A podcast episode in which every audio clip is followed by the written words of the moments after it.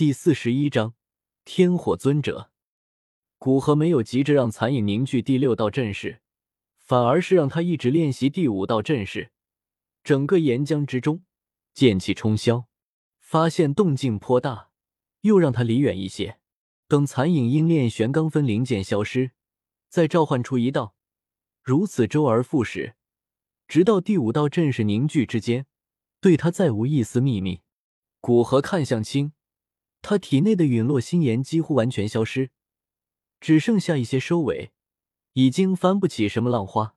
站起身来，古河亲自出了空间屏障，到了外界，开始亲自动手修炼玄罡分灵剑的第六道阵势。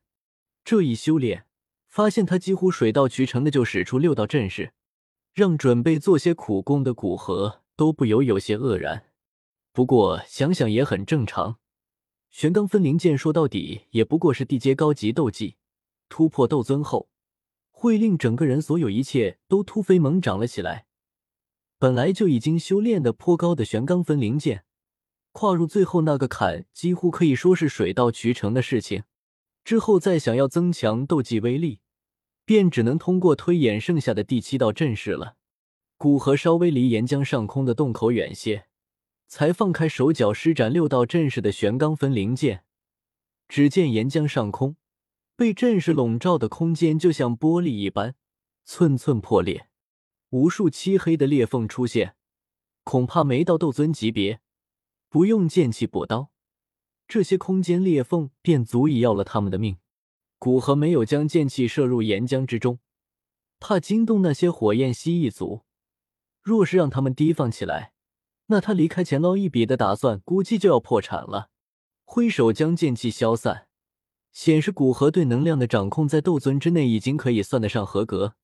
就在这时，青身体表面突然冒出一阵无色的火焰，古河眼神一变，以为出现什么意外，身影一闪，回到青身边，灵魂之力更加细致的扫描其全身，发现。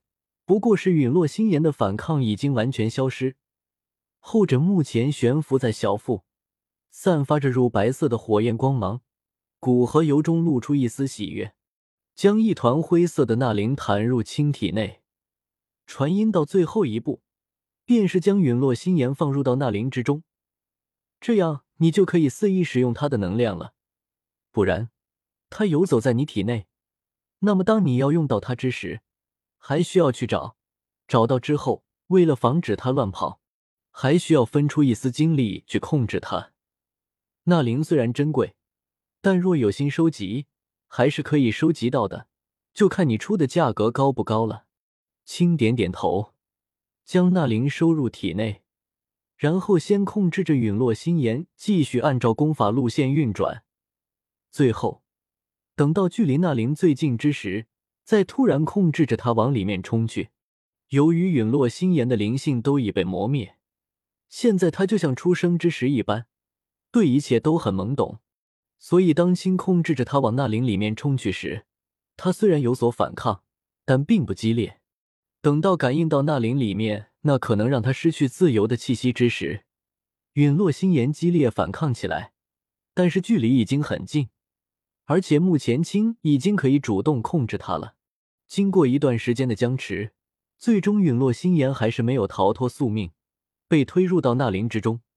看到青睁开双眼，孤河直接道：“试试你的本源火种吧。”嗯。闻言，青脸上也是涌上一抹好奇，伸出手，体内斗气经过那灵，将唤出的无形火焰顺着经脉进入手掌。噗！一道几乎透明的火焰出现在青的手上，火焰摇曳，散发着高温。同时，一道无形的火焰出现在古河体内。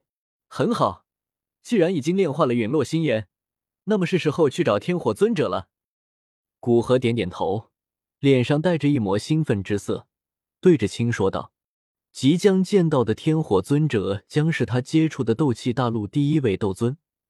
从原时间线。”他随意拿出堪比天阶的斗技，可以看出其身家应该很是丰厚，高阶功法应该也有，可以解决他修炼功法跟不上的问题。本尊，你说要怎么做吧？轻看着古河，直接说道：“有两个方法，第一个方法便是我带着你，借助你的感知定位天火尊者所在位置。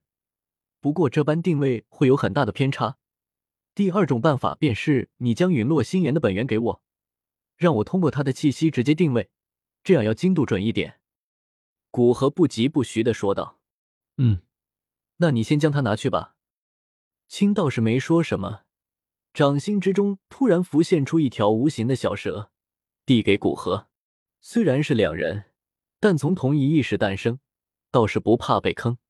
那你在这里稍等，我去去就来。古河右手用斗气包裹，接过被青控制着没有释放多少温度的无形小蛇，便开始凝神感应着无形小蛇体内那隐隐的呼唤之意。在古河的感知中。岩浆下方某一处，正通过陨落心炎发出召唤，斗气裹挟着部分灵魂力量输入陨落心炎之内。古河主动回应着这一股召唤，希望天火尊者可以加大召唤力度，这样他也可以更快的定位。在古河斗气和灵魂之力输入陨落心炎之时，在岩浆下方不知道多少米的一处奇异的白色空间之内。一具骸骨被拜访在中央位置，此时那具骸骨突然放射出璀璨的白光，一道略微有些虚幻的苍老人影从白光之中蠕动着出现。苍老人影抬起头来，眼睛似乎穿透空间的阻隔，看到古河。苍老的声音从其虚幻的身体中传出道：“居然有人能够主动回应这股召唤，我到底是应该相信你，还是应该警惕你呢？”老者也有些拿不准，他已经死去数百年，在死后便通过与陨落心炎的联系，不断的发出召唤之意，就是为了有人能够下到岩浆将他救走。但常人哪怕炼化陨落心炎，碰到这种召唤，要么是好奇的跟着陨落心炎下来看一下，要么是警惕，再也不来这岩浆了。没想到今天倒是大开眼界。碰到一个主动回应召唤的人，哎，反正再坏也坏不到哪儿去。若是再等不来人，我顶多再有个二三十年，灵魂印记便要彻底消散了。